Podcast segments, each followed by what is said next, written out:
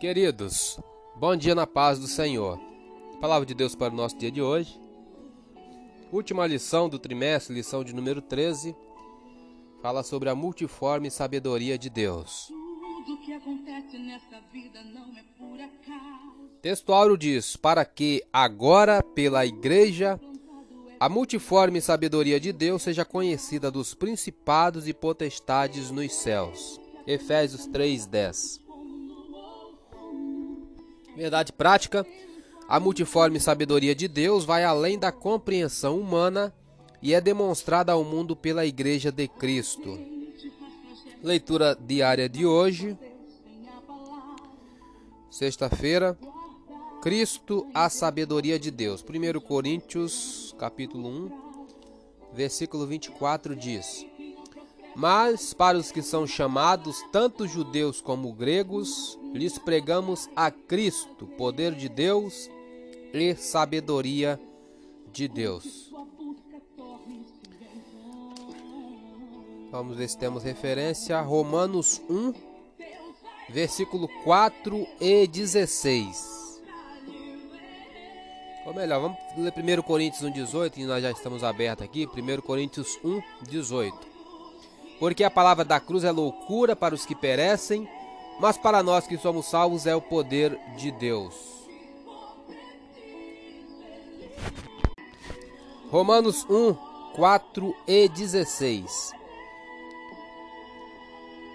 Declarado Filho de Deus em poder, segundo o Espírito de santificação, pela ressurreição dos mortos, Jesus Cristo, nosso Senhor. 16.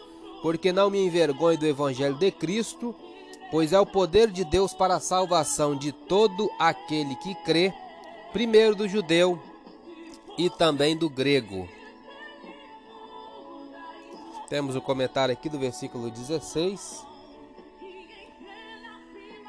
Por que o evangelho foi anunciado primeiramente aos judeus? Por mais de dois mil anos tinham a experiência como povo especial de Deus. Devido à aliança de Abraão com o Senhor, ele prometeu grandes bênçãos aos descendentes do patriarca, lá em Gênesis 12.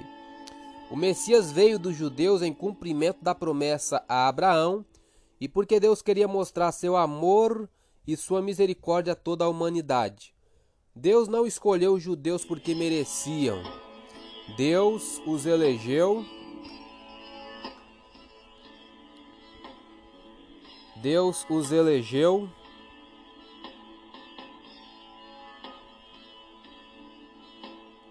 não para o papel de favoritos, mas para que contassem ao mundo o plano de salvação.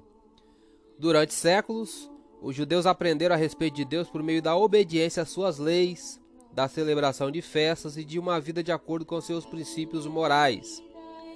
Muitas vezes, Esqueceram-se das promessas e das leis de Deus. Em várias ocasiões tiveram de ser castigados, mas, ainda assim, possuíam a preciosa herança, a fé no único e verdadeiro Deus. De todas as pessoas na terra, os judeus deveriam ser os mais ansiosos por receber o Messias e entender a missão e a mensagem dele. Mas apenas alguns conseguiram realmente isso. Está lá em Lucas 2, 25. Os discípulos e o grande apóstolo Paulo foram um dos judeus fiéis que reconheceram em Jesus a mais preciosa dádiva de Deus à humanidade. Paulo não se envergonhava porque pregava sobre as boas novas a respeito de Cristo, uma mensagem de salvação que tem o poder de transformar vidas e é destinada a todos, sem exceção. Quando você sentir-se constrangido, lembre-se do significado das boas novas. Se fixar sua atenção somente em Deus e naquilo que Ele está fazendo, não em sua inaptidão, você não sentirá vergonha de anunciar o Evangelho.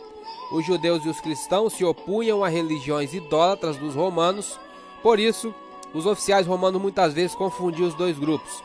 Também é possível que a igreja cristã em Roma fosse originalmente constituída por judeus que se converteram ao cristianismo durante a festa do Pentecoste em Jerusalém, em que se deu o derramamento do Espírito lá em Atos 2. Entretanto, na ocasião em que Paulo escreveu sua carta aos romanos, Muitos gentios já haviam se juntado à igreja. O apóstolo percebeu que os judeus e os gentios precisavam conhecer a relação existente entre o judaísmo e o cristianismo. Eu sou Elias Rodrigues, essa foi mais uma leitura diária de hoje. Compartilhe essa mensagem com seu grupo de amigos e que Deus nos abençoe. Amém. Amém.